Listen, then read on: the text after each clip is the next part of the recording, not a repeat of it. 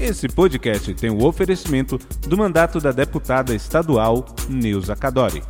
Acesse o site www.neusacadori.com.br. A Copa Bacia do Jacuípe chega à sua fase semifinal. Nos dois jogos de ida, sete gols. Isso mesmo. No último dia 5 de março, a seleção de Riachão Jacuípe, jogando em Conceição do Coité, perdeu para Capim Grosso por 4 a 2. Riachão 2, Capim Grosso 4. Já a seleção de Serrolândia venceu Serra Preta por 1 a 0 no jogo de ida em Serrolândia. O destaque da rodada foi o jogador Alisson Ribeiro Pereira, de Capim Grosso. Jogos da Copa Bacia do Jacuípe, chegando a sua. Faltam três rodadas, né? Para acabar a competição.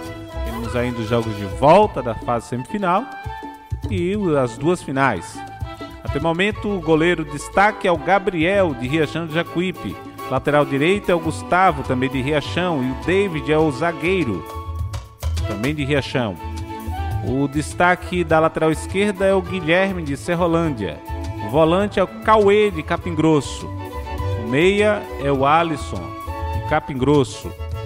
Pedro de Nova Fátima é o destaque e atacante, atacante destaque da Copa Bacia do Jacuípe. Os jogos de volta acontecem neste próximo final de semana, dia 12, sábado, Serra Preta e Serrolândia, no estádio José Leite Oliveira, às 3 da tarde, em Serra Preta.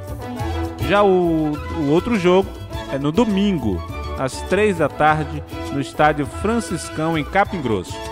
Capim Grosso e Riachão do Jacuípe. Copa Bacia do Jacuípe, uma realização do consórcio Bacia do Jacuípe tem o apoio do Cicobi Sertão e da Labo Grife. Também um apoio financeiro da Sudesb, Governo do Estado da Bahia, Secretaria do Trabalho, Emprego e Renda, Emprego, Renda e Esporte, através de emenda parlamentar da deputada estadual Neuza Cadore. Você acompanha mais informações também em nosso site www.neusacadore.com.br.